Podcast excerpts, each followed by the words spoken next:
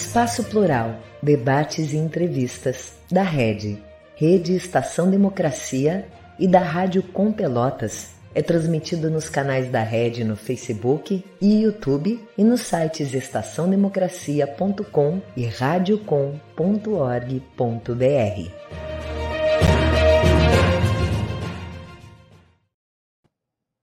Muito boa tarde. Hoje nós vamos conversar aqui a respeito do enfrentamento religioso que está acontecendo paralelamente às eleições deste ano.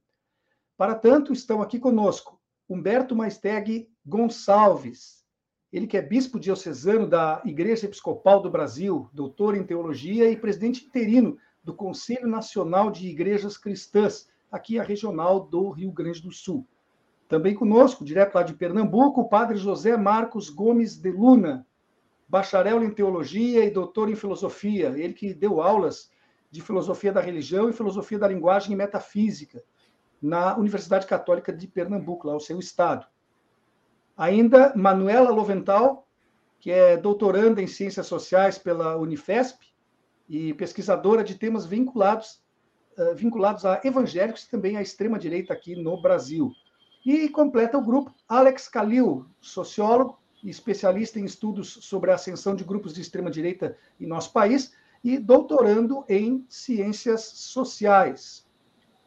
Eu sou o jornalista Solon Saldanha e esse é o programa Espaço Plural, Debates e Entrevistas. Ele é uma realização conjunta da Rede Estação Democracia com a Rádio Com Pelotas. E nós contamos também com uma série de 23 emissoras de rádio web TVs parceiras que retransmitem o programa no interior do Rio Grande do Sul, sul de Santa Catarina e em Brasília. Ele vai ao ar sempre de segunda a sexta-feira, das duas às três horas da tarde, mas se você não tiver disponibilidade de tempo nesse horário, pode acompanhar também vendo as gravações, porque os vídeos ficam disponíveis no nosso site. O endereço é red.org.br. Nesse mesmo local também existem as gravações dos outros programas que fazem parte da nossa grade. E ainda alguns uh, artigos que são especialmente escritos além de música de boa qualidade 24 horas por dia no ar, disponível na nossa emissora.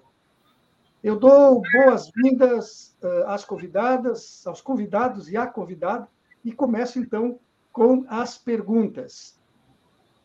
Uma recente pesquisa feita pelo Datafolha revelou que perto de 49% dos eleitores brasileiros dão importância à religião ou à fé de um candidato no momento de decidir dar a ele o seu voto. Então, eu gostaria de saber, isso é bom ou é ruim, na opinião de vocês? Boa tarde, eu começo com o senhor, Bispo Humberto. Boa tarde. É, olha, eu já começaria por não é, usar esse critério de avaliação bom ou ruim, porque é a característica da sociedade brasileira. Né? A sociedade não é boa ou ruim, é o fruto da sua história. E o povo brasileiro, digo isso porque sou uruguaio de mãe brasileira, então tenho condições de uma certa distância objetiva de um povo quase nada religioso, né? Que é o povo uruguaio, então dá para comparar bem um com o outro. É um povo extremamente religioso, e de uma religiosidade da resistência, né? É a religiosidade indígena, a religiosidade do povo sequestrado da África, do povo negro, né? e, e de uma religiosidade colonialista, né? É, que chega depois, e depois uma religiosidade que serve para justificar o capitalismo como a nova, é, um novo momento, né? a nova possibilidade de ascensão social. Então a religiosidade esteve, está e esteve presente em todos os momentos da história brasileira e continuará. Acho que o problema não é a religiosidade, mas a educação. Né? É, a, educação, sabemos né, que depois da ditadura militar nunca conseguiu se recuperar. Né? Temos Paulo Freire, um grande pedagogo, né, exemplo para o mundo inteiro, que aqui no Brasil não pegou né, o suficiente. Né? E, e, a, e, a, educação foi, foi desmontada e nós temos um povo que não tem acesso a, a, reflexão, né? a educação formal, reflexiva, científica. E aí, então, a religião passa a ser muito mais facilmente um instrumento de dominação e de manipulação da vontade das pessoas. Então, o problema não está na religião em si, mas as outras questões do contexto. O povo brasileiro pode continuar sendo muito religioso, mas precisaria se dar a oportunidade a este povo de também eh, e, mergulhar na reflexão crítica, autocrítica, né, que o próprio Paulo Freire né, tanto propôs e tanto eh, mostrou, né, e que não chegou. Então, nós estamos, lamentavelmente, nesse quadro. Muito pouco acesso à informação e em uma época onde há uma chuva de informação. Tá? Há enorme quantidade de informação chegando e aí a falta de uma capacidade crítica de avaliar com que tu engula a informação conforme a confiança. E um dos problemas da religião é que a religião se baseia na confiança. Né? É uma, quase que um sinônimo de fé. Né? Então, se tu tem um pastor, uma pastora, vai confiar no que esta pessoa te diz, né? sem usar, às vezes, o suficiente espírito crítico. Ou, numa igreja histórica também, né? Um padre, um pastor, um bispo, uma, enfim, uma bispa, vai te trazer uma informação e tu, como não tem condições de exercer uma, uma, uma eh, abordagem crítica, a acolhe da mesma forma eh, que tu acolhe a fé. Né? Eu, um exemplo que eu dou, que não é de agora, é de décadas atrás, muitos pastores, por exemplo, evangélicos, usam a palavra amém no lugar de sim. Então está na igreja lá e diz assim: amanhã nós vamos fazer um galeto, amém? E todo mundo diz amém. Então, quer dizer, não há possibilidade de dizer, não, não queremos fazer um galeto. Não queremos fazer outra coisa, não queremos fazer nada. Não, é amém, porque o pastor, se o pastor fala, o povo diz amém. né? Então, esse, este que é o problema. Eu vejo nesse sentido, não, não vejo a religião como um problema, até porque para o povo negro e indígena, como falei antes, tem sido fonte de resistência e ainda será por muito tempo. Uh, padre José Marcos, em função do início dessa resposta dada pelo, pelo bispo Humberto, não é meio paradoxal que o cristianismo, que afinal de contas deveria ser uma fé libertadora a partir da palavra de Cristo, tem servido para dominação muitas vezes? Não é um paradoxo isso, padre? Sem dúvida, Solon, sem dúvida, a expressão importância dada à, religiosidade do candidato por parte de 49% da população precisa ser depurada. Acho que o bispo Humberto está certíssimo nesse sentido. Boa tarde para você, para o bispo Humberto, boa tarde a Manuela e a Alex Calil. É uma alegria estar com vocês nesse bate-papo de hoje à tarde. É, este paradoxo que, que Solon, a que Solon se refere, eu acho ele real, num certo sentido, e não em outro, Solon. Realmente, a fé cristã, ela não se confunde, não se identifica com essa situação em que a gente vive no Brasil, marcada por uma crise institucional, por desrespeito a valores democráticos e humanos que figuram no centro da fé cristã. A religiosidade cristã, com sua pluralidade, com suas diferenças, com é, é, é, a qualidade com que ela é vivida no, no, no, Brasil, é uma realidade muito complexa e polêmica, e aí, sim, é, termina sendo instrumento, muitas vezes, ferramenta de, de suporte, até de apoio àquilo que é contrário a ela. Nesse sentido, eu diria se me permite fazer um link com a pergunta que foi feita ao bispo Humberto, é importante essa atenção dada à religião do candidato? Sim, se essa importância é séria, é crítica, e enxerga e procura enxergar valores que são condizentes com a verdadeira experiência religiosa, responsável, séria, humanista. Porque Deus, em Jesus Cristo, se fez humano, assume a humanidade, não exclui nenhum humano. E não é, se há uma, uma, uma atenção dada por, pelo candidato simplesmente aparecer, aparecer em festa de, de padroeira, aparecer em culto, estamos pegando a palavra dos pastores para fazer propaganda de si, de projetos muitas vezes totalmente opostos. Então, nesse sentido, é, eu precisaria, precisaria ver se essa importância dada é crítica. E a gente vê aparecer candidatos para a Igreja Católica é claramente um apóstata, um herege, porque fica saltando de igreja para igreja, desrespeita todas, usa o batismo de uma, usa o batismo de outra, isso é apostasia clara. As mídias eh, nem, nem usam mais essas palavras clássicas, mas esta é a verdade. Então, é, isso Maquiavel retrata muito bem naquela obra dele, O Príncipe. Né? Quem quer conquistar o poder e se manter dele tem que dar um jeito de fingir, de parecer que é religioso. Então, nesse sentido de aparecer, há, há um abuso, há uma instrumentalização da religiosidade.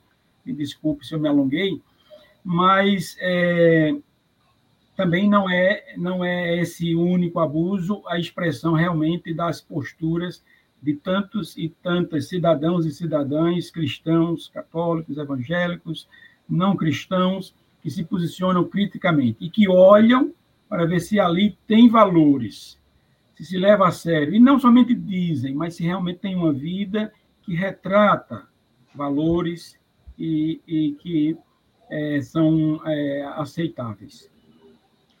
Manuela, eh, durante bom tempo eu li e ouvi de esquerdistas discursos reafirmando que o Estado é laico, fazendo isso para tentar demover eh, essas pessoas para quem a, a, religião tem um grande significado, de destinar o seu voto apenas baseado na fé, né? Não é uma tolice absoluta, uma vez que boa parte da população sequer sabe o que, que significa laico. Não deveria ter sido outra linguagem, outro termo escolhido para mostrar, por exemplo, que deve se destinar a Deus o que é de Deus e a César o que é de César?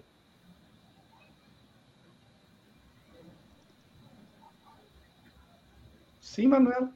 Você está sem, você está sem som. Oi, oi. Desculpa. É, boa tarde. Então, eu uh, existe um senso comum de pensar que o Estado laico é o Estado sem nenhuma religião, sendo que, na verdade, o Estado laico seria o Estado que abarca todas as religiões. Eu acho que é nesse sentido que é, ele é reivindicado, né? Uh, porém, ele acaba sendo muito confundido com a intenção de disseminar as religiões, e eu acho que não é essa a ideia. Talvez essa ideia ela seja apropriada para deslegitimar, né, a reivindicação de um Estado laico, mas assim, já puxando o gancho para o que a gente tá, vocês estavam conversando, é, eu penso que essa divisão né? Hoje, os pesquisadores eles falam muito sobre a impossibilidade de você pensar a política através dessa dicotomia, né? Uma coisa é religiosa, outra coisa é política, porque quando, na verdade, é, a religião ela faz parte né, de uma cultura, não só no Brasil, como ela, a, as, as culturas, as identidades nacionais, elas são constituídas através de uma religião, né? Assim como os valores e tudo mais. Então, é muito difícil você pensar que uh, uma sociedade sem pensar na mística que há por trás daquelas crenças, daqueles valores, da, da, daquelas práticas, daquelas tradições, elas estão todas imersas. Né? Então, não existe isso ou aquilo, né? Eles e nós, política e religião, ela está tudo muito é, relacionada. Eu, eu penso que o problema é, está exatamente não na religião na política, mas na não, ao contrário, não na, é, na religião na política, mas assim, a religião sendo instrumentalizada como política, no sentido de utilizar ela como um instrumento de poder, né, um instrumento de domínio é, fundamentalista, no sentido de é, impor um único modo de religião, um único modo de pensar, um único modo de agir, um único modo de crer. Eu acho que a problemática, ela está mais em, no sentido da, do extremismo, que está acontecendo não só na religião quanto na política, é, e na intolerância né, da, do diferente, da divergência. Alex, dentro disso que foi posto pela Manuela, você acredita, você que é um estudante de, desse aspecto, você acredita que existe uma forma de convívio saudável entre a política e a religião sem que isso afete as decisões das pessoas ou uma se sobressaia em relação à outra? Perfeito. Primeiramente, boa tarde, Solon, boa tarde aos colegas, aos ouvintes, espectadores do Espaço Plural. É, eu acho que sim. Eu acho que, voltando àquela primeira pergunta também, se as pessoas, é, na pesquisa do Datafolha, é, que as pessoas disseram que a, a religião do candidato é importante, e você perguntou se isso era bom ou ruim. Eu acho que é bom e ruim, no, no seguinte sentido: quando é bom? Eu acho que a gente vive num, num espaço, o espaço geográfico do território brasileiro, ele é muito grande. E há locais é, que, é, antes do Estado brasileiro chegar, chega primeiro a religião. Chega primeiro igrejas pentecostais, chega primeiro uma igreja católica. Então, a religião, né, quando a gente chama esse bloco religião, que é muito complexo, muito plural, mas a religião ela é um importante lugar de, de emancipação das pessoas. Muitas vezes uh, ela ela trabalha com a questão da alfabetização, para a pessoa ler, ler, a Bíblia, a pessoa é alfabetizada dentro do espaço da igreja, começa a se, a se interessar por, pela leitura dentro de, desse espaço. É um espaço onde as pessoas encontram outras pessoas, é um espaço onde as pessoas encontram seus futuros parceiros, é um espaço de lazer, a, a igreja. Então, nós temos uma importância da igreja dentro do território brasileiro que ela é, ela é ímpar. Então, isso, nesse sentido, é, é muito positivo. E, é, como consequência disso, a religião também ela, ela vem sendo, nos últimos anos, um importante instrumento de politização da, da, da população. Agora, como essa politização ela ocorre, é que a gente deve problematizar. E aí eu acho que vem o um lado negativo, é, no seguinte sentido. Nós temos uma regra hoje no Brasil, como a Manuela comentou, sobre a questão da laicidade, mas nós temos uma regra no Brasil que, que, que proíbe, que não permite a circulação de dinheiro público é, dentro das igrejas e vice-versa, das igrejas para a política, para financiar campanhas políticas. Agora, o que, que acontece na prática? O que acontece na prática é que isso não é seguido. E você não tem um, você não tem uma fiscalização é, para olhar essas práticas. E o que acaba acontecendo é, nesse sentido é que você tem é, uma exploração desse ambiente para interesses políticos que eles são muito situados e escusos, né? Interesses de uma, de uma determinada legenda. Não é uma politização no sentido de falar para as pessoas, olha, nós temos uma carta magna que, assim como a carta, como a Bíblia, ela rege uma série de regras e acessar essas regras é parte do que a gente chama de, de, de política, de politização, lutar por essas regras, né? Você vem com uma, uma série de agendas que ela é própria de, alguma, de alguns segmentos mais radicais da igreja. Quando eu falo igreja aqui, eu não, não de forma alguma estou tomando como um bloco. Estou falando mais das alas mais radicalizadas da igreja é, que, que tomam esses espaços, né? E aí você tem uma série de interesses que são que nos últimos 30 anos é, eles, é, das igrejas, eles usam o espaço eleitoral como um lugar privilegiado para colocar suas pautas. Então a gente vem assistindo nos últimos anos, não nós, não só nesse cenário, mas em outro, como a religião, vou dar aqui alguns exemplos, é, por exemplo, do, do Silas Malafaia, como ele colou um discurso extremista, né, de, de como o do, do, do, então deputado Bolsonaro, entre outras figuras ali da, que vieram ex-militares, alguns, alguns deles adeptos a, a, intervenções militares, ao regime ditatorial, como ele fez essa ponte, né? O Bolsonaro nem sequer evangélico ele era. Depois disso, ele é, ele é batizado, tem uma, uma série de, de processos que, que inserem ele nesse território. E aí vai se fazendo esse uso. Então, tem uma troca mútua, é, Solon. Você perguntou se esse convívio ele, ele é palatável entre religião e política, eu diria, esse, essa troca entre religião e política, ela já acontece. Só que quem conseguiu é, alavancar essa, essa troca é, é, um setor muito perigoso, um setor antidemocrático. Então, eu acho que esse diálogo entre religião e política já foi feito em, em outros tempos. O próprio Partido dos Trabalhadores é fruto dessa inserção, dessa troca entre religião e política. Só que uh, nós vemos hoje que essa troca ela está destinada a um fim antidemocrático, né, e contra a Constituição.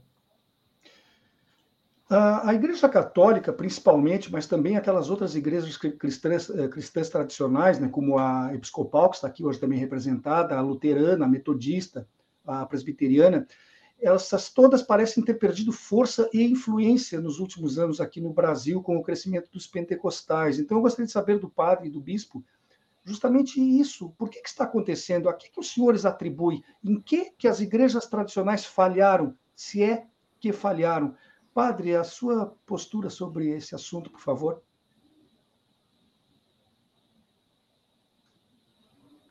Um assunto assim de, de grandíssima importância, né? A politização, como, como Alex é, aludiu muito bem, é uma dimensão constante da atuação da igreja, da igreja, das igrejas que eu entendo que procuram atuar com seriedade, da igreja católica, mas também todas as igrejas que atuam com seriedade. E a politização vista, digamos, em, dois, em duas direções, uma, uma, uma direção constante, é preciso haver uma constante formação da consciência cidadã, ética, ecológica, justa, né? E esse trabalho tem que ser feito à luz dos princípios é, autênticos da fé cristã, que considera a consciência humana o sacrário inviolável da verdade. A gente não invade, não manipula uma consciência humana. Esse terrorismo que, de certa forma, a gente fica assistindo na TV, nas mídias, nas ruas, de medo, de pressão, de uso de armas, de isso é uma forma de manipulação das consciências horrível. Se a sociedade organizada vai parar para examinar isso e punir, eu não sei, mas que é um crime horrível, é. Então, há um esforço das igrejas, é, em sua atuação séria, de trabalhar pela formação constante de uma consciência cristã e cidadã madura, ética, ecológica, justa. E há também aquela atuação, digamos, pontual, eleitoral em períodos de campanha, onde os cidadãos e as cidadãs que têm uma consciência amadurecida atuam criticamente a partir de critérios de análise séria, e há também aquela parcela que muitas vezes se confunde com, com as investidas é, de uma série de artifícios, em templos, em discursos, em programas, em estratégia, em fake news, que arrastam muitos para é, uma cooptação meramente numérica. Eu não os vejo, sem nenhum menosprezo, como representando a fé cristã, mas são cooptados, são empurrados por N estratégias, inclusive a pedagogia do medo, da chantagem, do emprego, do, do trabalho, etc., e, e, nesse sentido aqui, as igrejas, é, talvez mais midiáticas, mais é, é, capazes de, de lançar mão desses recursos e sem pudor para se livrar desses compromissos com os princípios sérios da religião e da cidadania, então aderem, muitas vezes abrindo mão do conteúdo, aderem a meios e a recursos dinâmicos que arrebanham, que transformam a religião muito em entretenimento, em promessas materialistas ou até mesmo mágicas de salvação e de curandeirismo, e isso tem um efeito devastador. Eu acho que temos que ser honestos em reconhecer. Nesse sentido, há sim um crescimento dessa força que eu acho que ela não nos deve causar inveja, porque não é não é esse o caminho que a gente deve querer para fazer crescer o número de pessoas de bem que podem ser felizes, sem estragar a felicidade das outras, com um compromisso de vida e de fé sério, ético, justo. Então, eu acho que há uma perda nesse sentido, porque o conteúdo ele esbarra em uma série de estratégias que vem somente oferecendo entretenimento, sem compromissos, e há aí uma, uma, uma certa instrumentalização, como o Alex salientou muito bem, em tornar as pessoas né, mais inclinadas para o que é mais fácil ou agradável, até do ponto de vista é, corriqueiro, sem se dar conta de que esse fácil ou agradável, às vezes, é indecente, é destrutivo e, às vezes, é corrupto. Eu vejo assim Bispo, só. É, Bispo Humberto, qual é a sua posição sobre isso? Por que, que a Igreja Católica, a Episcopal, a Metodista, a Luterana e a Presbiteriana perderam tanto espaço e influência e força para os pentecostais nos últimos anos no Brasil? Bom, é, é, eu sou bem crítico em relação a isso, porque eu acho que a pergunta é por que, que tinha espaço. Muitas vezes tinha espaço porque também faziam a mesma coisa. estavam junto com o sistema de dominação da sociedade, aliados aos grupos que eram donos da terra, das pessoas, justificando a escravidão, justificando a exploração de tudo que forma. Aí tem espaço. Né? O próprio Jesus morreu numa cruz. Será que porque tinha espaço?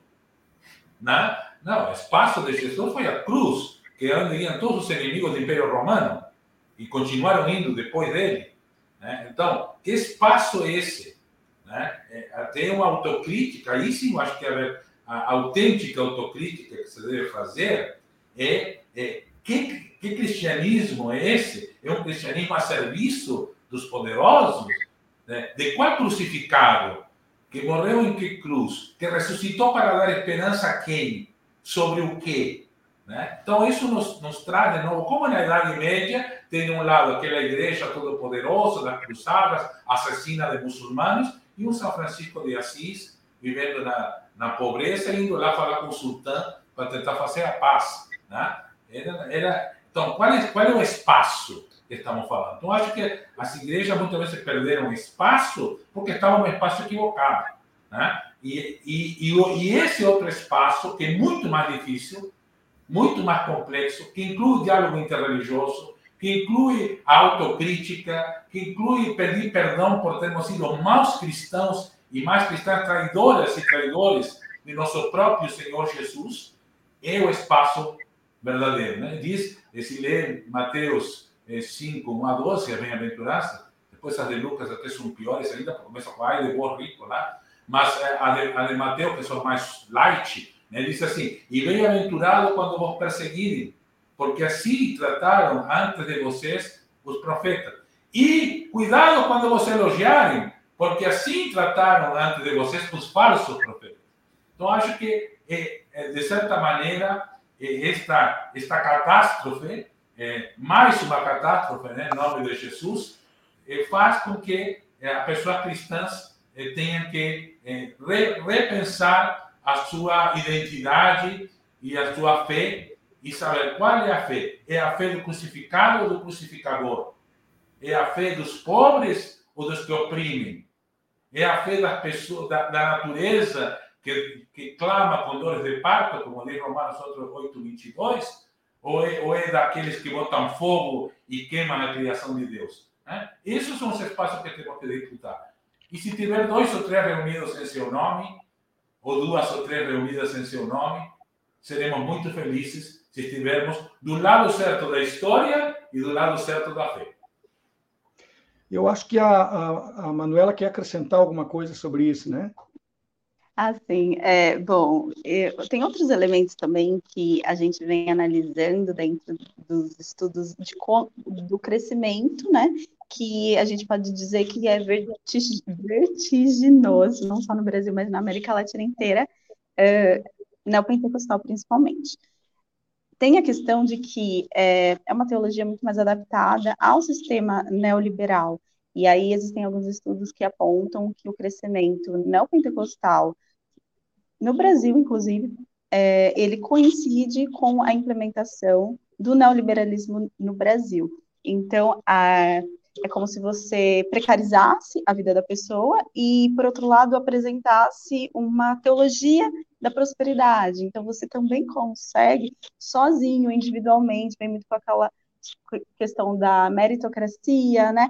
Então, ah, existem ministérios que ensinam as pessoas a abrir o seu próprio negócio. Então, ela tá a teologia da prosperidade, que é a teologia do, neo, do neopentecostalismo, é, ela é muito vinculada ao sistema capitalista. Então, ela casa perfeitamente. É um dos motivos também que eu vejo é, essa ascensão nas últimas décadas, principalmente.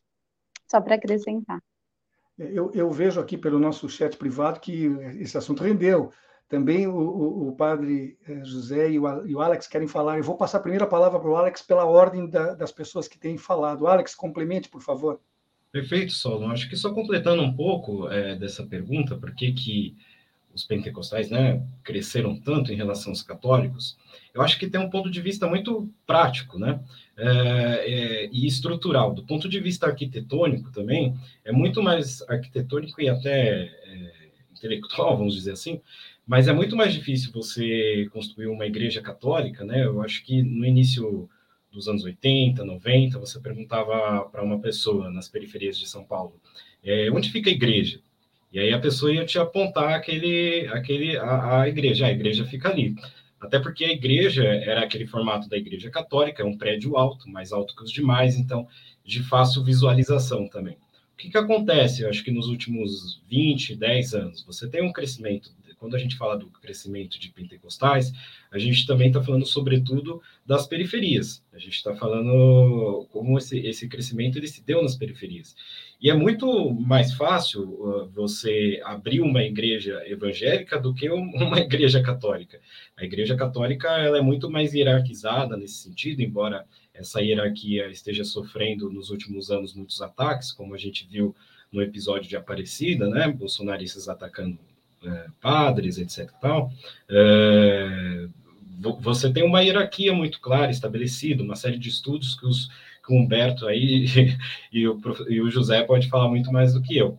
E do ponto de vista de uma igreja evangélica, um líder pentecostal, é, é uma forma muito mais simples de acontecer. Você tem casos estudados por alguns pesquisadores, inclusive no núcleo que eu e a Manuela é, fazemos parte, de igrejas que elas são igrejas evangélicas que são abertas no, na laje de casa. Então, basta você ter um, alguém que prega um, um, e, e uma confiança por parte da comunidade nessa pessoa, essa pessoa passa a pregar ali em um espaço muito, do ponto de vista arquitetônico, é muito mais barato, muito, muito mais fácil nesse sentido você abrir uma igreja evangélica hoje do que uma igreja católica. Eu acho que isso também é um dos fatores que a gente está assistindo esse trânsito religioso, entre, entre outros também. Padre José Marcos, o senhor conclui, depois nós vamos ao intervalo. Ok, brevemente. Não, eu acho que agora, juntando as posições de Humberto, de Manuela e de Alex, está tá, tá tudo muito perfeito. Porque, assim, eu acho importantíssima essa, essa salientação que cada um fez o bispo Humberto chama atenção para o contra-testemunho histórico, e isso é muito importante. Isso explica uma parte muito significativa né, dessa, dessa realidade que a gente está comentando, né, de emergência de grupos, às vezes com, com uma série de elementos que a gente é, encontra muita dificuldade, às vezes, de, de admitir, de, de aceitar.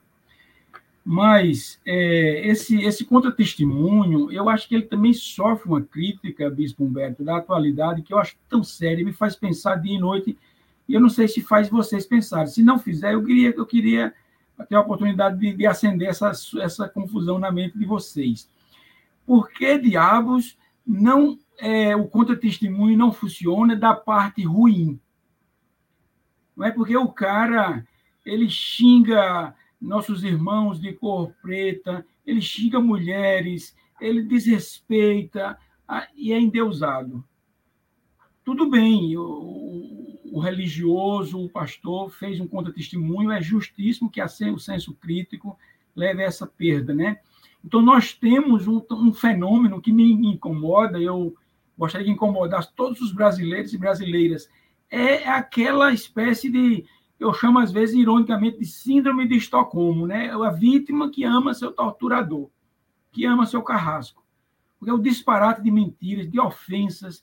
Eu compartilhei hoje com uma pessoa querida que eu ia para a universidade dar aula, um dia depois daquelas loucuras absurdas, e não tem adjetivos no meu vocabulário péssimos para eu dizer daquilo que foi dito da ministra é, Carmen Lúcia, como mulher, como cidadã, como ministra da corte.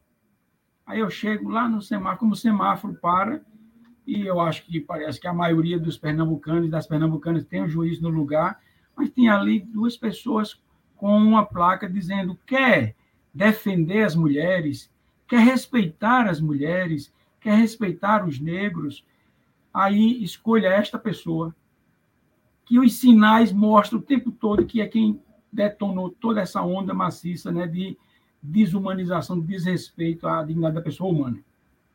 Então, o contra-testemunho funciona, né? O contra-testemunho oposto, eu queria que funcionasse igualmente também, Bispo Humberto. E a resposta de, de Manuela, já, eu já passei do tempo, mas eu acho fantástica. Um elemento que traz muita força é essa, essa teoria de prosperidade. Está tá certíssima você, podemos chamar de teologia da prosperidade, mas é uma teoria, porque é uma venda de promessas, de curandeirismo, de, de, de status, né, de cargos e de coisas na sociedade que as igrejas sérias não, não se sentem delegadas por Deus para prometer isso às pessoas. E há um despudor, há uma manipulação não é, do conteúdo, é isso que eu chamo de conteúdo, que seja aquele conteúdo central e sério que qualquer mente que pensa com seriedade enxerga na proposta da, da, da fé cristã, que é bimilenar. Né? Aí alia-se a isso o lado prático que a Alex colocou brilhantemente, né? até, até numa, numa, numa, numa laje, a gente pode realmente ir à liberdade religiosa, que já está há muito tempo garantida, depois que votamos a democratização, não é nada desse governo que está aí, graças a Deus, permite que aconteça, né? que, que, que trabalhe e que cresça na qualidade. Então, eu acho que as três coisas, ainda que não explique esse fenômeno, elas se somam brilhantemente. Eu, eu, eu ia acrescentar quando me arrependi de ter pedido a palavra, porque os meus colegas acrescentaram muito bem. Bem, sobre isso que disse o padre eh, das sinaleiras, acontece que a disputa hoje em dia é pela narrativa e não pela verdade, né? E nós podemos ir para o intervalo comercial, ainda mais depois que o padre eh, José Marcos iniciou uma pergunta dizendo por que diabos? Daí, realmente, precisamos do intervalo comercial. Em 40 segundos, vamos estar de volta.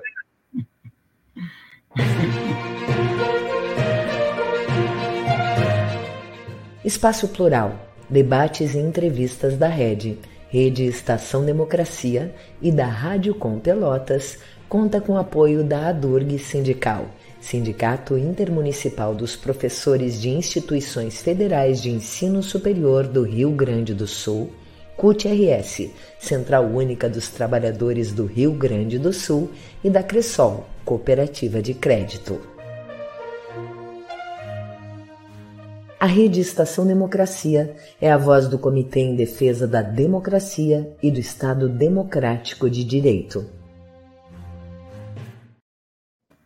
Voltamos com o programa Espaço Plural Debates e Entrevistas. Ele é uma realização conjunta da Rede Estação Democracia com a Rádio Com Pelotas e nós contamos também com 23 emissoras de rádio e web TVs que são nossas parceiras e o retransmitem no interior do Rio Grande do Sul, sul de Santa Catarina e em Brasília.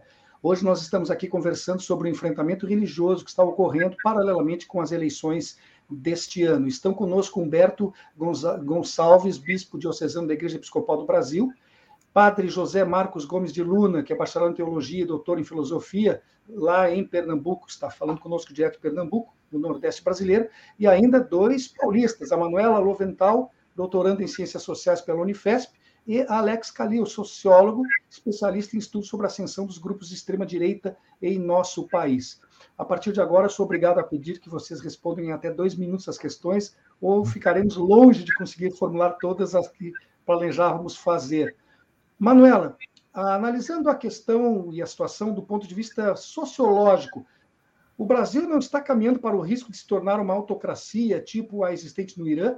Os pentecostais brasileiros não podem ser, em breve, de certa forma, os novos xiitas, os xiitas brasileiros? Olha, isso é uma questão que eu estava, inclusive, pensando sobre isso ontem, né? Estava lendo um artigo do professor da Unicamp, pesquisador Ronaldo Almeida, é, e aí, nesse artigo, ele aponta todos os ministérios, todos os cargos públicos, vários e vários, é, na educação, nas relações internacionais, né, no, no IFAM, vários desses cargos estão sendo ocupados é, por evangélicos, e o problema não é o fato de serem evangélicos, porque afinal de contas todo mundo tem liberdade de ter a sua religião, o problema é a forma com que é administrada, né, aquela, aquela gestão que seria pública, ou seja, deveria respeitar todas as crenças, né, não deveria ter uma motivação religiosa, e aí a gente começa a pensar, né, é, a que passo nós estamos de nos tornarmos um Estado fundamentalista de fato, né, uma vez que nós temos uma frente parlamentar extremamente ampla,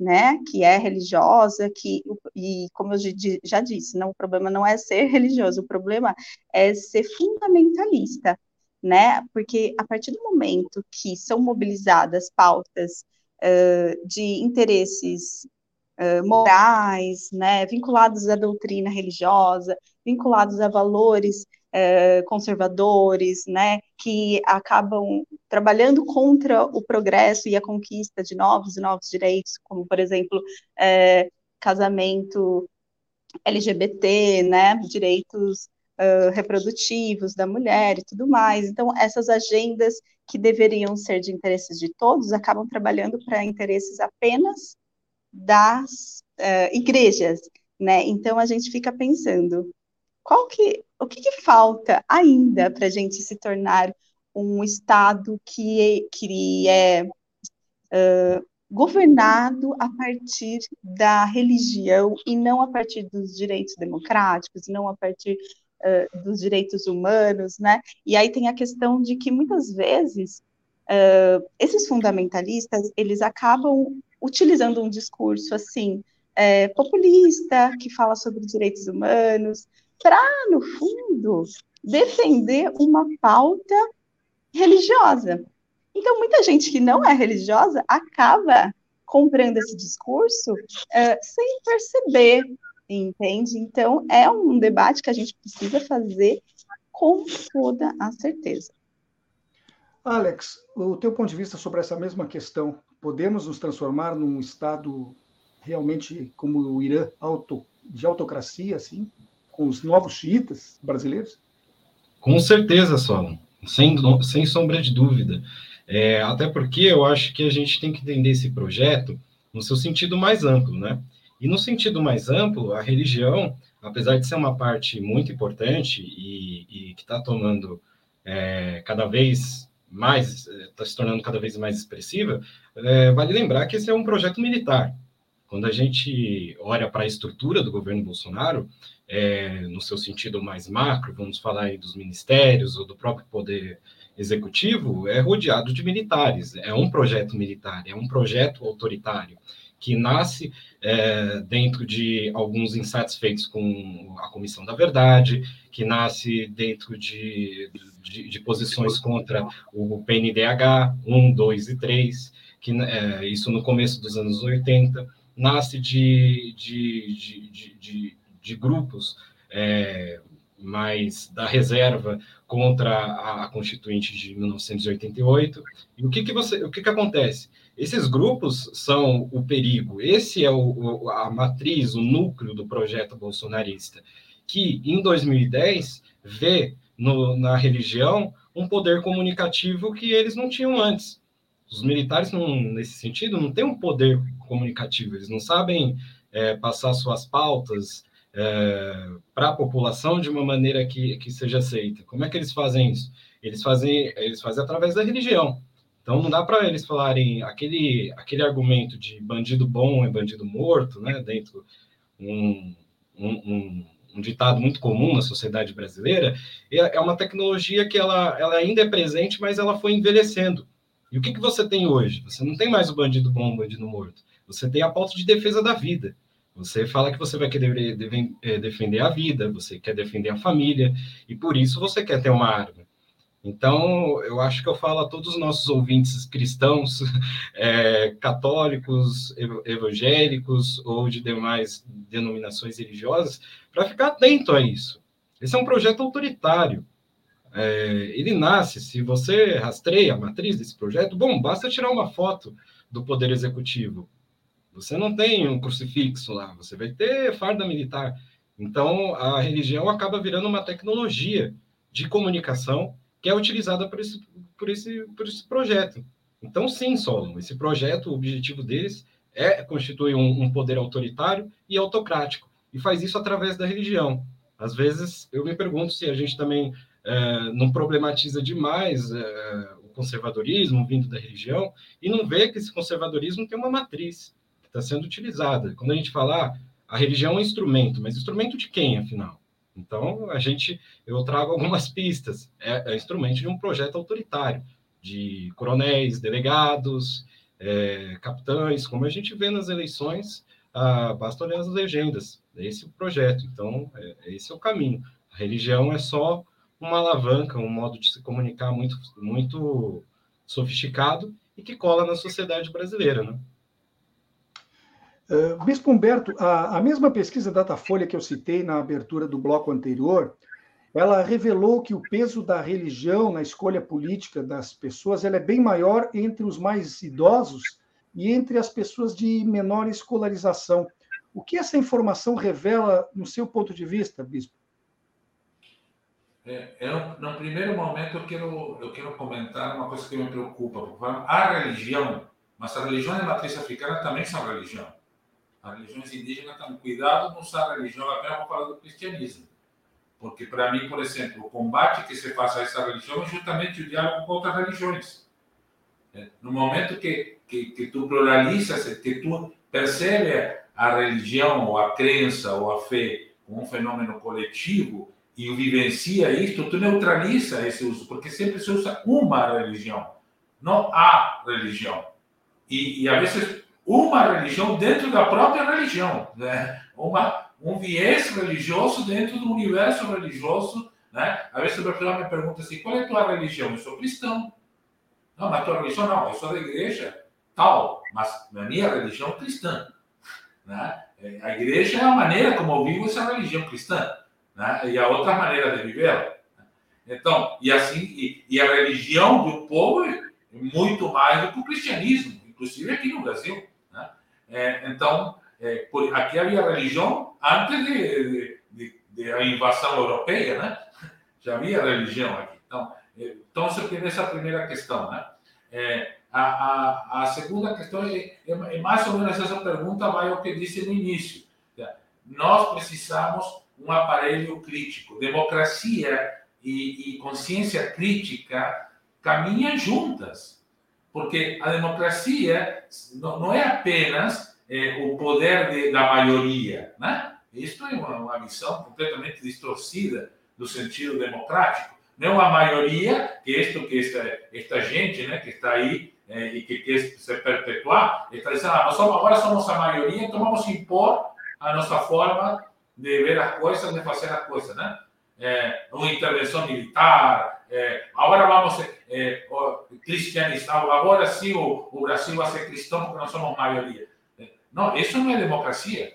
Isso pode ser até uma ditadura. E, e que maioria, né? De que tipo? Porque a maioria apenas do voto, nem da consciência. Há muitas pessoas que, que votaram ou votam nessa gente, é, nem sabem no que estão votando e sofrerão as consequências do seu próprio voto porque são pobres, porque vivem na periferia, porque vão tirotear aí na, na volta da casa deles, eh, matando todo mundo, né? porque são negras, porque são mulheres, enfim. Então, a, essa falta de consciência crítica né, faz com que isso aconteça. Antes de passar a, a palavra para o Padre José, eu quero ler aqui que o nosso ouvinte aqui, Rafael Feldens, fez uma observação que é absolutamente pertinente ele colocou aqui, ó, tem que cuidar com as expressões xiitas e sunistas e, e sunitas, porque não é uma divisão entre fundamentalistas e não fundamentalistas dentro do, do Islã, né? é, que tem uma origem histórica muito mais complexa. É, isso é verdade. É uma crítica que eu tenho que fazer a mim próprio. A, a visão ocidental, a gente usa o termo xiita no sentido de extremista, e isso não é uma realidade absoluta, né? Existem dois grupos religiosos, digamos assim, duas vertentes dentro do Islã, que são os xiitas e os sunitas, e não necessariamente um é fundamentalista e o outro não. Me penitencio pelo uso da palavra apenas no sentido uso, que se nos apropriamos aqui no Ocidente. Padre uh, José, uh, o senhor tem algo a dizer sobre esse fato de que apenas os mais velhos e os de menor escolarização é que têm uh, uma decisão política mais baseada na religião? Eu tenho, sim, Solon. É, eu, eu tenho uma, uma, pontinha de suspeita dessa leitura, primeiramente. É claro que, que, assim, intuitivamente falando, né, a pesquisa foi feita, tem aí a sua, o seu esforço de aplicação da metodologia científica, mas não sei se ela é bem representativa de maneira que dê para a gente se sentir seguro. Eu acho que há um desafio, sim, para a, as igrejas e todas as religiões fazerem aquilo que nós podemos chamar de maneira técnica assim, a transmissão da fé. A fé na comunicação, na cultura, nas festas, nas celebrações, na, há uma transmissão. Ok. As gerações mais novas e as gerações que já estão um pouco mais adiante tem ruído nessa transmissão de valores, de fé, de confissão. Sim, eu acho que a secularização, o processo é complexo, tem o seu impacto. Mas ainda assim eu vejo muita fé e bonita na juventude, na adolescência, sabe? Vejo as igrejas sérias trabalhando também com esforço é, louvável na catequese, na evangelização, na, na vivência da fé. Então, eu acho que minha posição é essa pesquisa deve continuar.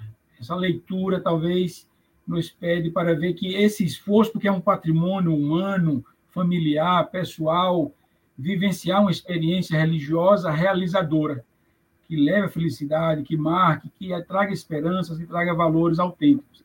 Isso é muito forte e atua acho que em todas as faixas etárias.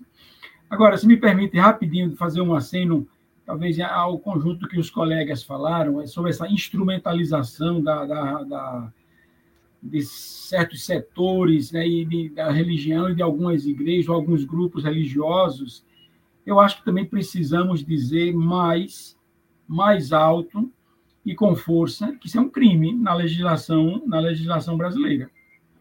Se os órgãos vão fiscalizar e punir, se os partidos, até prejudicados, vão denunciar e pedir apurar, eu não sei, mas isso está lá, a lei 9.504, não sei, a lei eleitoral, que. Por que, é que ninguém vai, vai para um jogo no Maracanã e pede lá o microfone, fica dizendo que, que espalhando mentira para o povo, tentando convencer os torcedores lá no Maracanã? Porque a lei diz que em espaços públicos não é para ver campanha partidária.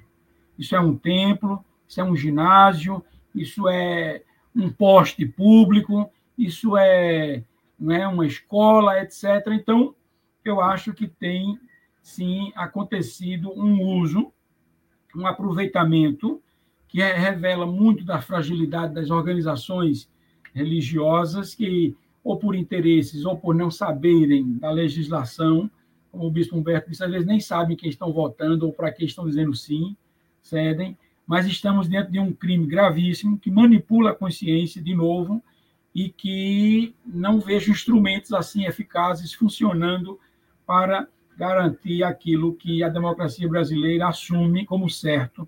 Se é para ver não é, é campanhas e processo eleitoral sério, essa, essa legislação precisa ser vivenciada com respeito. Bem, o nosso tempo começa a se esgotar, então eu vou fazer uma última pergunta e vou pedir que cada um de vocês responda em um minuto, ou seja, aquela quantidade de tempo correspondente a 60 segundos.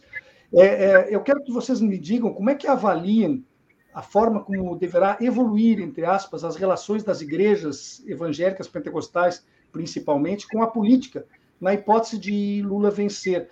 Vocês acham que elas irão manter uma mobilização de seus fiéis agora apoiando a oposição, ou vão ser mais pragmáticas e se preocupar com outros interesses? Evidente que é, é muito achismo, porque vocês quatro estarão vendo de fora, mas eu gostaria que vocês, mesmo assim, nos transmitissem a sua percepção sobre essa questão. Elas serão pragmáticas e vão pensar mais em si, ou se mobilizarão para manter apoio à oposição no caso da vitória de Lula? Por favor, Manuela, comece contigo, 30, 60 segundos. Uhum. Tá bom. É, bom, eu acho que, em primeiro lugar, a gente tem que ficar muito atento e esclarecer muito, de forma pertinente, que o problema não é a religião, tá, gente? Toda vez que nós, pesquisadores, é, e todas as outras pessoas falamos sobre esse assunto de política e religião, que é, é, instrumentalização. O problema é exatamente essa instrumentalização, tá? E esse projeto de poder. É, bom, relacionado a essa pergunta, eu penso que é, o bolsonarismo não vai morrer com o Bolsonaro, né? Colocando nomes aos bois aqui. É, primeiro por quê? Porque, assim, é, acordou-se um monstro, né, que, é, é, que não foi uh, as igrejas evangélicas que inventaram esse é, extremismo, esse ultraconservadorismo, né, mas ele foi captado, né, por um projeto de poder, é, e eu penso que muitas das igrejas, elas acabam que elas recebem um subsídio, assim, não, não financeiro nem nada, mas elas é, é, são estimuladas a, a falarem e pensarem de determinadas formas, porque está lá né, uma pessoa estimulando. É, a partir do momento que não tiver mais esse estímulo à violência, ao discurso do ódio, à intolerância, é, bom, como eu disse, eu sou otimista, né? Eu creio que tende a dar aquela amenizada, de repente até uma. Uh, muitas pessoas talvez se tornem até um pouco assim envergonhadas, não sei, mas é, é, bem, a gente tem que pensar que esse extremismo, por outro lado, o conservadorismo, ele vai continuar existindo porque ele é uma das facetas uh, da nossa identidade brasileira, não ah. minha, do país. Alex, os teus 60 segundos.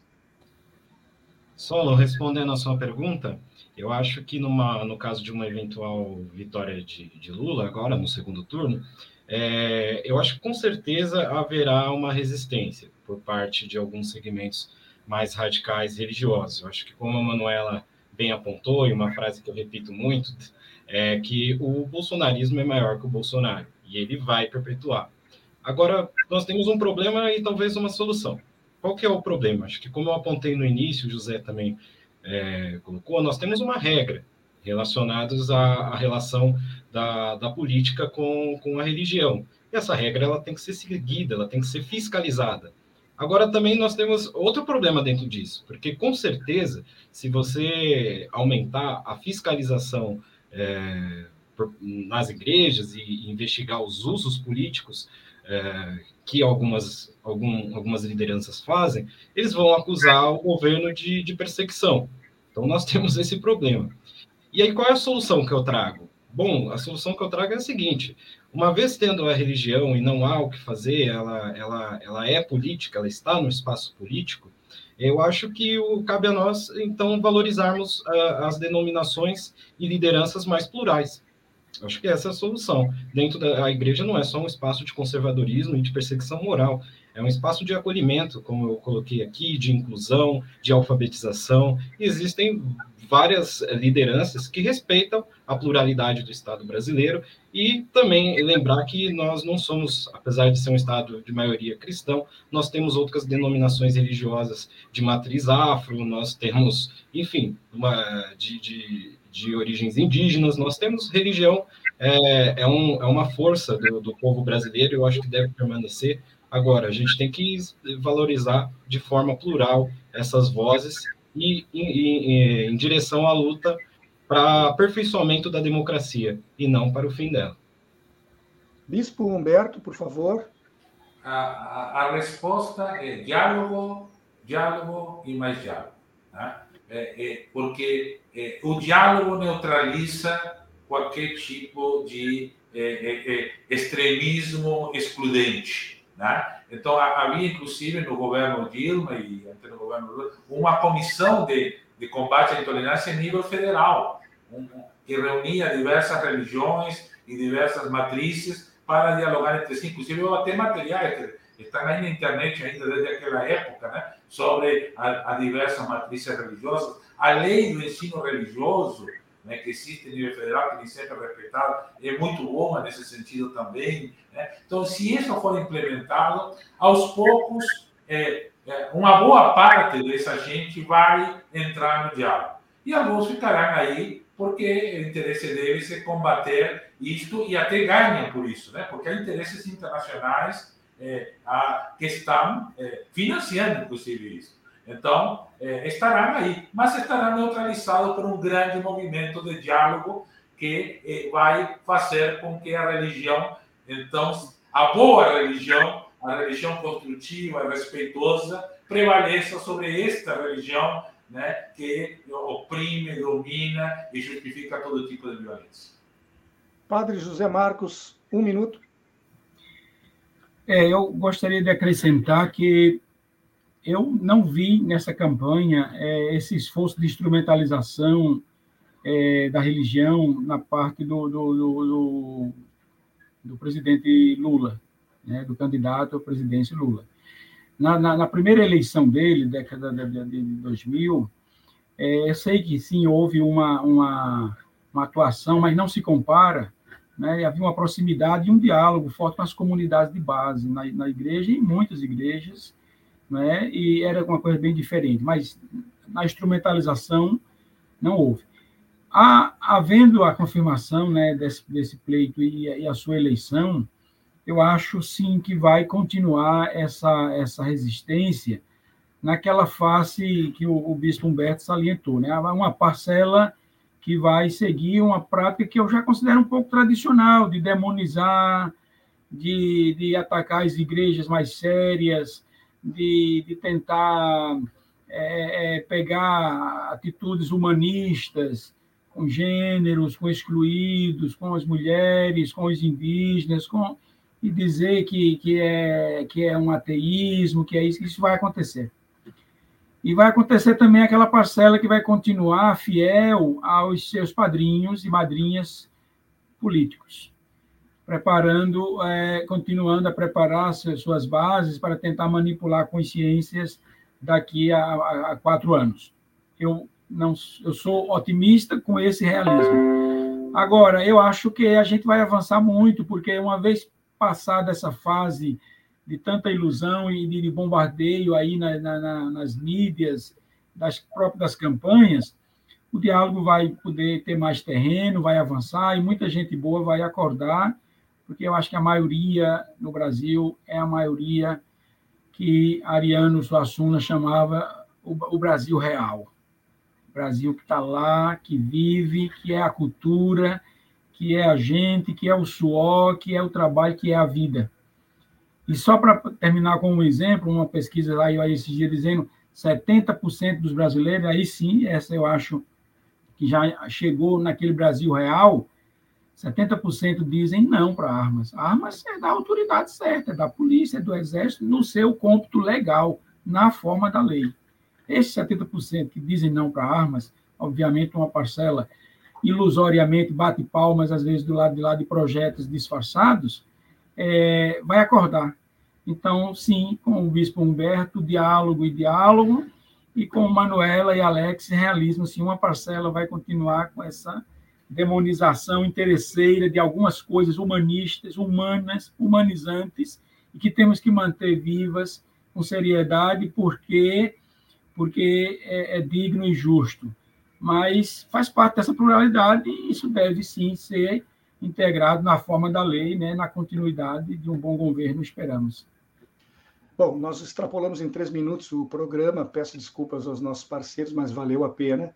Hum. É, estamos chegando ao final por hoje, conversamos aqui com o, o, bispo Humberto Gonçalves, com o padre José Marcos Gomes de Luna, com a doutoranda em Ciências Sociais Manuela Luvental, e com o sociólogo Alex Tali. O assunto, vocês sabem, foi o enfrentamento religioso que está ocorrendo paralelamente às eleições deste ano. Quero concluir desejando que, oferecendo como boa alternativa para a nossa audiência, que daqui a pouco acompanha o programa Estação Prata da Casa com a Nora Prado, às quatro da tarde. Ela vai estar entrevistando o jornalista Paulo de Tarso Ricordi. De nossa parte, muito obrigado por vocês que nos acompanharam até o presente momento e voltaremos amanhã às duas horas da tarde. Até lá.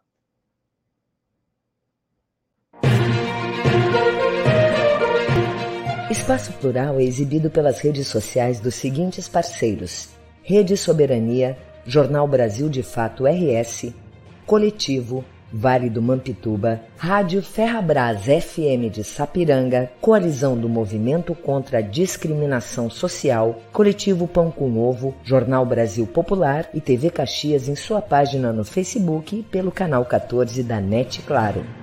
Jornal Já Porto Alegre, Portal Litoral Norte RS e Terra Livre Rádio Web de Ulha Negra. Passo de Torres TV e para Desporto TV em seus canais no YouTube. Espaço Plural pode ser acompanhado também nas páginas da CUT-RS e do Sindicato dos Jornalistas Profissionais do Rio Grande do Sul.